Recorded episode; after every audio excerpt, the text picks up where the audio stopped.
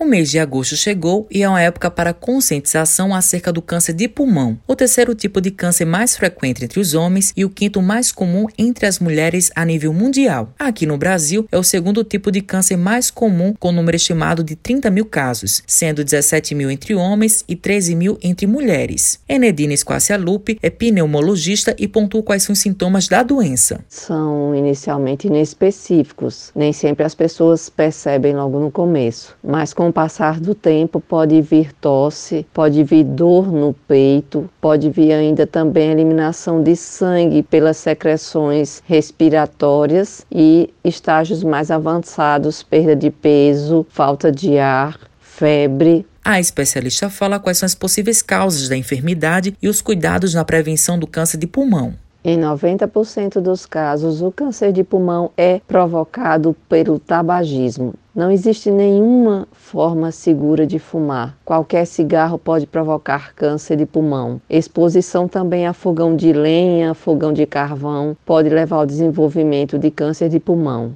A prevenção contra o câncer de pulmão é não fumar, não se expor à fumaça de nenhum tipo de cigarro. Exames podem ser realizados como tomografia de tórax, mas o câncer pode não ser detectado no início. Não é fácil ter o diagnóstico de câncer pulmão inicial, mas quando feito, o paciente tem sim sua chance de cura quando a detecção é feita bem precoce. A médica faz um alerta para as pessoas que fumam. Procure ajuda para cessar o tabagismo. Não existe forma segura de fumar. A fumaça do cigarro, seja qual for, ela sempre provoca algum tipo de doença. Não é uma questão de sorte ou de azar, é uma questão de tempo. São cerca de 60 doenças diferentes que a fumaça do cigarro provoca. Novos cigarros eletrônicos também provocam doenças graves respiratórias e sistêmicas. O câncer de pulmão é um, uma doença muito grave, mas existem outras doenças como o acidente vascular encefálico, AVC, infarto do miocárdio e tantas outras doenças. A fumaça do tabaco não provoca só câncer no pulmão, pode provocar também na boca, no estômago, por exemplo. Matheus Silomar para a Rádio Tabajara, uma emissora da EPC, empresa praibana de comunicação.